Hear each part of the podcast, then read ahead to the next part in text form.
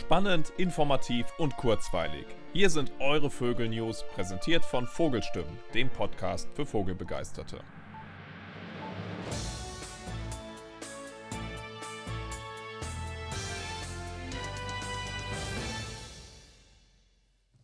Herzlich willkommen zu Vogelstimmen, liebe Hörerinnen und liebe Hörer. Ich bin Dr. Nina Krüger, die Chefredakteurin, und heute begrüße ich Sie zu einer etwas anderen Folge. Normalerweise spreche ich im Podcast mit Autorinnen und Autoren unseres Magazins und vertiefe das ein oder andere Thema, das wir als Artikel veröffentlicht haben. Heute ist Fabian Kaczynski bei mir. Fabian bearbeitet normalerweise unsere Podcasts, schneidet Versprecher raus, verbessert die Tonqualität und interessiert sich aber auch mittlerweile recht intensiv für das Thema Vögel. Hallo Fabian. Hallo Nina. Wir sind kurz vor Weihnachten, noch zwei Tage bis zum Heiligen Abend. Bist du schon im Weihnachtsstress oder hält es sich noch in Grenzen? Auch bei mir hält sich das doch sehr in Grenzen. Für mich ist die Weihnachtszeit eine Zeit der Entspannung und dementsprechend möchte ich mir da möglichst keinen Stress machen. Dann hast du ja ein Riesenglück. Ich glaube, viele rennen jetzt noch etwas hektisch durch die Gegend, suchen die letzten Geschenke zusammen, stürzen sich ins Lebensmitteleinkaufsgetümmel. Das habe ich glücklicherweise auch schon alles erledigt. Ich habe auch nicht mehr so wahnsinnig viel Stress jetzt vor den Feiertagen. Ich sitze hier am Fenster, beobachte die Gänse, wie sie im Sturm versuchen, irgendwo zu landen und möchte mich heute mit dir über ein paar Neuigkeiten aus der Welt der Vögel unterhalten. Wir haben in jeder Ausgabe auf den ersten Seiten internationale und nationale Nachrichten und Neuigkeiten aus der Welt der Vögel. Da gibt es immer wieder spannende Meldungen aus der Wissenschaft, aus Beobachtungen, und manchmal gibt es sogar News, wie zum Beispiel, dass im Zoo Wien von einem Fuchs mehrere Flamingos gerissen wurden. Das ist ein sehr trauriges Ereignis und ist offensichtlich auf einen Fehler in der Umzäunung bzw. im abendlichen Einsperren zurückzuführen. Es gibt aber auch noch ganz andere und viel interessantere Meldungen. Fabian, wir unterhalten uns hier ja, das heißt, wir verlassen uns auf unsere Stimme. Und wie jeder weiß, können sich Menschen an ihrer Stimme erkennen. Fällt uns relativ leicht, oder nicht? Ja, doch schon, ne? Ganz genau. Wir Menschen haben alle eine ganz individuelle Stimme und wir können Stimmen aus tausenden anderen Stimmen erkennen. Es gibt viele Vögel, die in Schwärmen leben, zum Beispiel auch der Mönchsittich. Und in so einem Schwarm geht es ja recht laut und turbulent zu und einzelne Individuen müssen sich irgendwie in diesem Schwarm erkennen können. Was meinst du, Fabian? Wie gelingt diesen Mönchsittichen ein einzelnes anderes Individuum in einem riesigen Schwarm wiederzufinden? Ja, wenn ich das wüsste, das stelle ich mir ziemlich schwierig vor. Ja, das ist natürlich schwierig. Aber Papageien und Papageienartige sind ja auch sehr kommunikativ und verlassen sich sehr auf ihr stimmliches Repertoire. Jetzt haben Forscher des Max Plancks in des Max-Planck-Instituts in Konstanz in Zusammenarbeit mit Wissenschaftlern aus Barcelona herausgefunden, dass Mönchsittiche offensichtlich ähnlich wie bei Menschen eine ganz individuelle Stimme haben. So können sich Individuen in riesigen Schwärmen ganz einfach finden, weil sie nicht nur ganz individuelle Rufe haben, also wir kennen das ja auch, es gibt Leute, die sprechen Worte ganz individuell aus oder sagen auf eine ganz bestimmte Art und Weise Hallo, das machen Papageien auch und Mönchsittiche insbesondere. Aber sie machen nicht nur das, sie geben nicht nur den Rufen einen ganz individuellen Klang, sondern sie haben auch offensichtlich eine ganz eigene Stimme. Das konnten Forscher herausfinden, weil eine Mönchsittich-Kolonie in Barcelona, die da als Neozon auftreten, ganz intensiv untersucht wurde.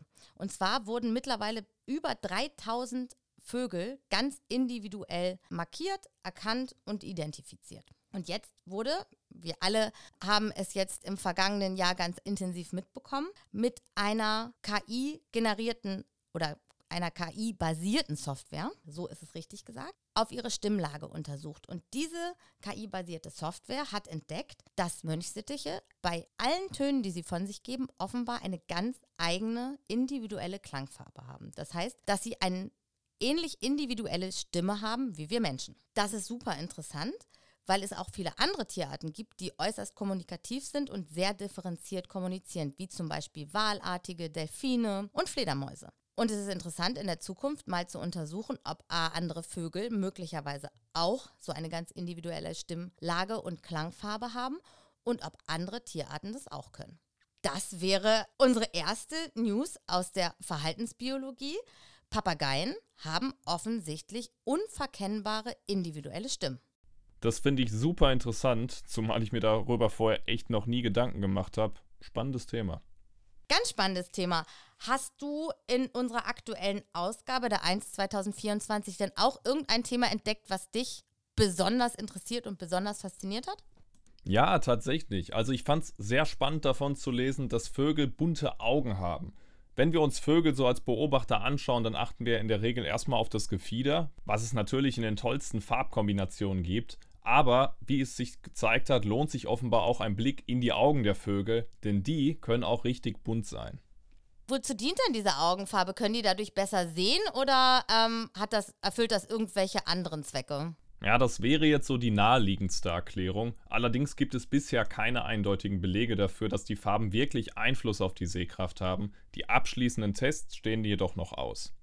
Dafür spielen die Farben in anderer Hinsicht eine besondere Rolle, denn die Tiere kommunizieren darüber ähnlich wie mit ihrem Gefieder. An der Augenfarbe kann zum Beispiel abgelesen werden, wie agil und gesund ein Vogel ist. Das spielt dann wiederum eine Rolle bei der Balz, Gerade manche Paradiesvögel locken mit kräftig gefärbten Augen, um zu zeigen, in was für einer guten körperlichen Verfassung sie sind, was natürlich anziehend auf die möglichen Partner wirkt, denn hier besteht dann die Chance, gesunde Jungvögel großzuziehen. Allerdings kann mit der Augenfarbe auch versucht werden, das genaue Gegenteil zu erreichen, nämlich die Abschreckung von anderen das hat ein interessanter Test an Dohlen belegt. Forscher haben in diesem Test ein Abbild einer Dole mit hell leuchtenden Augen an einem Nistplatz platziert und dann die Artgenossen beobachtet. Die haben nach Möglichkeit diesen Nistplatz gemieden. Wenn allerdings ein Abbild einer Dole mit dunklen Augen platziert wurde, so haben die Artgenossen darauf überhaupt nicht reagiert.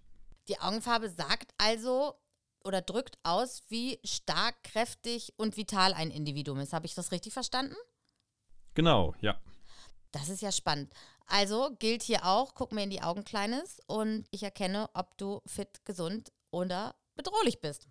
So ist es. Allerdings, bevor jetzt alle mit ihren Ferngläsern nach draußen rennen und versuchen, die Augenfarbe bei den Vögeln zu erkennen, müssen wir dazu sagen, dass diese Studien, die hier gemacht wurden, bisher an wirklich nur ganz, ganz wenigen Arten durchgeführt wurden.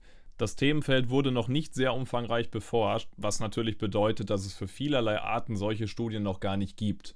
Wir dürfen also sehr gespannt sein, was die Zukunft hier bringen wird. Das wird sicherlich nochmal spannend werden. Und die gute Nachricht ist, uns werden die Nachrichten dann nicht ausgehen. Viele von uns nutzen die anstehenden Feiertage und hoffentlich anfolgenden Ferien dazu, sich mal so gründlich zu erholen, auszuschlafen, was vielen ja schwer fällt, wenn sie im Alltag, im Arbeitstrotz sind. Und wenn man so richtig schön tief und fest schläft, passiert es uns ja, dass wir die verrücktesten Dinge träumen. Gerade ich habe häufig die lebhaftesten Träume und wach manchmal auf und weiß gar nicht, was Realität und was Traum ist. Geht's dir ähnlich, Fabian? Hast du auch manchmal so Momente nach dem Aufwachen, wo du denkst, oh, war das jetzt echt oder habe ich das nur geträumt? Ja, natürlich. Und ganz besonders interessant finde ich es dann immer, wenn Realität und Traum sich so ein bisschen vermischen. Ein einfaches Beispiel. Mein Wecker in der Realität, der klingelt und im Traum verbinde ich das damit, dass ich zum Beispiel auf eine Tür Klingel drücke oder so. Ja, das kennen, glaube ich, viele. Hast du schon mal vom Fliegen geträumt? nee, noch nicht. Ich habe mich auch in noch kein Flugzeug gesetzt oder so. Du bist noch nie mit dem Flugzeug geflogen, das ist ja interessant. Nee, nee, nee, da kriegt mich so schnell auch keiner rein. Also ich bin ja auch nicht besonders begeistert vom mich fliegen lassen. Also das heißt, in ein Verkehrsflugzeug einzusteigen und an einen anderen Ort bringen zu lassen. Aber leider kommt man an die schönsten Orte der Welt nur mit dem Flugzeug. Aber ich habe auch, zumindest nicht, dass ich mich daran erinnern könnte, noch nie selber aktiv davon geträumt zu fliegen. Also mit meinen eigenen Armen oder Flügeln vom Boden abzuheben und durch die Lüfte zu schweben. Aber Forscher des Max-Planck-Instituts in Bochum haben jetzt herausgefunden, dass offensichtlich Tauben in der Lage sind, nicht nur wie wir Menschen zu träumen, sondern möglicherweise sogar vom Fliegen träumen. Dafür wurden funktionelle Kernspintomographie-Analysen durchgeführt. Es wurden Tauben trainiert, besonders entspannt zu sein, wenn sie in menschlicher Obhut schlafen und wenn sie vor allen Dingen in diesen Kernspintomographen gesetzt werden, dass sie dann offensichtlich entweder weiter schlafen, wie das genau funktioniert und wie sie das genau gemacht haben, weiß ich nicht. Ich weiß aber, dass in dem, oh, jetzt muss ich kurz unterbrechen, hier fliegt gerade der Fischadler bei mir über den See direkt vor meiner Haustür. Das ist natürlich auch zwar kein Traum, aber ein traumhafter Anblick. Also, um wieder zum Thema zurückzukommen, wurden diese speziell trainierten Tauben in Kernspintomographen untersucht und man konnte feststellen, dass Tauben ganz ähnlich wie wir Menschen unterschiedliche Schlafphasen durchlaufen. Der Schlaf dient ja dazu, unser Gehirn zu regenerieren und von bestimmten Abbau- und Abfallprodukten zu reinigen. Passiert das nicht, schläft man über einen langen Zeitraum ungenügend oder viel zu wenig, kann es zu Ablagerungen von diesen Abfallprodukten kommen, die dann im weiteren Verlauf des Lebens zu Demenzerscheinungen und Alzheimererkrankungen zum Beispiel führen können. Bei Menschen gibt es ganz unterschiedliche Schlafphasen. Es gibt einmal die sogenannte REM-Phase. Das ist die Phase, in der wir intensiv träumen. Und es gibt die Non-REM-Phase, die eine Tiefschlafphase ist, in der bestimmte physiologische Prozesse in unserem Gehirn ablaufen, der zum Beispiel Rückenmarksflüssigkeit durch das Gehirn gepumpt wird, um eben diese genannten Abfallprodukte aus dem Gehirn zu entfernen. Und diese Untersuchungen an den Tauben haben eben gezeigt, dass Tauben ganz ähnliche Schlafphasen aufweisen wie Menschen und andere Säugetiere. Dabei ist ganz interessant, dass während diesen Schlafphasen im Gehirn Bereiche angesteuert werden, die normalerweise für die Flügelmotorik notwendig sind. Daraus haben die Forscher dann geschlossen, dass Tauben, wenn sie schlafen und möglicherweise träumen, vom Fliegen träumen. Sind das nicht schöne Neuigkeiten? Ist es nicht zauberhaft zu wissen, dass Tauben, wenn sie schlafen, möglicherweise selbst vom Fliegen träumen, dass das Fliegen so wunderbar ist, dass sie selbst in ihrem Träumen das noch erleben möchten. Ja, doch, ich finde, das ist ein sehr schöner Gedanke. Natürlich müssen auch diese Ergebnisse noch weiter untersucht werden, um schließlich zu bestätigen, dass es sich wirklich um Traumsequenzen oder Traumphasen handelt, wenn Tauben eben diese ähnlichen Muster aufweisen wie Menschen während des Schlafes. Aber als erstes finde ich das schon mal eine ganz hübsche Vorstellung, dass auch Vögel vom Fliegen träumen können. Definitiv. Kommen wir nun von einem Traum zu einem Albtraum. Millionen von Seevögeln brüten auf abgelegenen Inseln und dort sind sie auch ziemlich sicher vor vierbeinigen Fressfeinden. Oder besser gesagt, sie waren es. Denn auf viele dieser Inseln sind dank Mithilfe des Menschen Räuber wie Katzen, Ratten und Mäuse gekommen, die seitdem Millionen junge und alte Vögel gefressen haben. So passiert es aktuell auch auf den Inseln Gough und Marian Island im Atlantik. Dort gibt es wichtige Seevogelkolonien, die von Mäusen bedroht werden.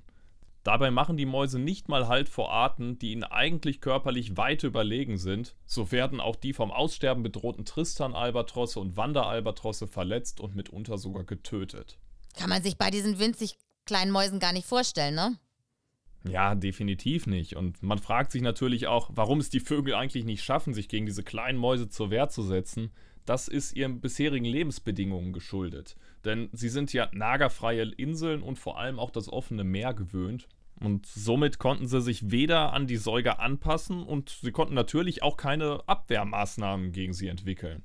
Und dementsprechend sind sie ziemlich chancenlos, wenn sie von den kleinen hungrigen Mäusen attackiert werden.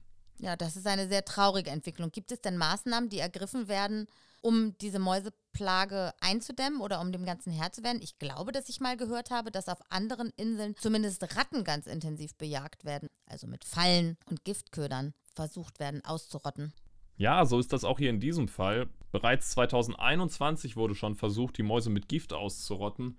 Allerdings haben einige Tiere diese Maßnahme überlebt. Die Vögel konnten jetzt in den letzten zwei Folgejahren zwar deutlich erfolgreicher brüten, werden jetzt allerdings wieder von den steigenden Mäusepopulationen bedroht. Für 2026 ist auf Marian Island eine Bekämpfungsaktion geplant, allerdings steht die noch ziemlich in den Sternen, denn bis dahin müssen erstmal die nötigen finanziellen Mittel vorhanden sein. Das ist eine ziemlich lange Zeit bis dahin und das ist auch ziemlich tragisch, denn wenn man mal bedenkt, dass Albatrosse pro Saison maximal ein Küken aufziehen können, aber dafür sehr lange leben, wiegt jeder Verlust umso schwerer und die Sorge um den Bestand der Albatrosse, die wächst natürlich ständig. Das ist mit vielen Ereignissen, die Seevögel betreffen, die alt werden, wenige Küken pro Jahr großziehen und auch relativ lange brauchen, häufig bis sie geschlechtsreif werden oder bis sie erfolgreich selber Junge großziehen, betreffen. Wenn Sie über die finanziellen Mittel verfügen, um eine Mäusebekämpfungsaktion auf Marion Island zu finanzieren, dann wenden Sie sich doch bitte an die entsprechenden Wissenschaftler. Kaufen Sie unser Heft. Dort finden Sie einen Link zum Artikel auf der Nachrichtenseite 6 und informieren Sie sich über weitere spannende Themen. Wir können Ihnen die ersten Seiten im Heft wärmstens empfehlen. So bleiben Sie immer auf dem Laufenden. Wenn Sie diesen Podcast hören, sind wir bereits im neuen Jahr. Aufgenommen haben wir vor Weihnachten. Wir wünschen Ihnen einen wunderbaren Start in das Jahr 2024. Gute Laune, viele Vögel, die Sie beobachten, gutes Wetter und hoffentlich bleiben Sie uns treu. Auf Wiederhören. Tschüss. Das waren die ersten Vögel-News hier im Podcast. Wir hoffen natürlich, dass euch dieses neue Format hier gefällt.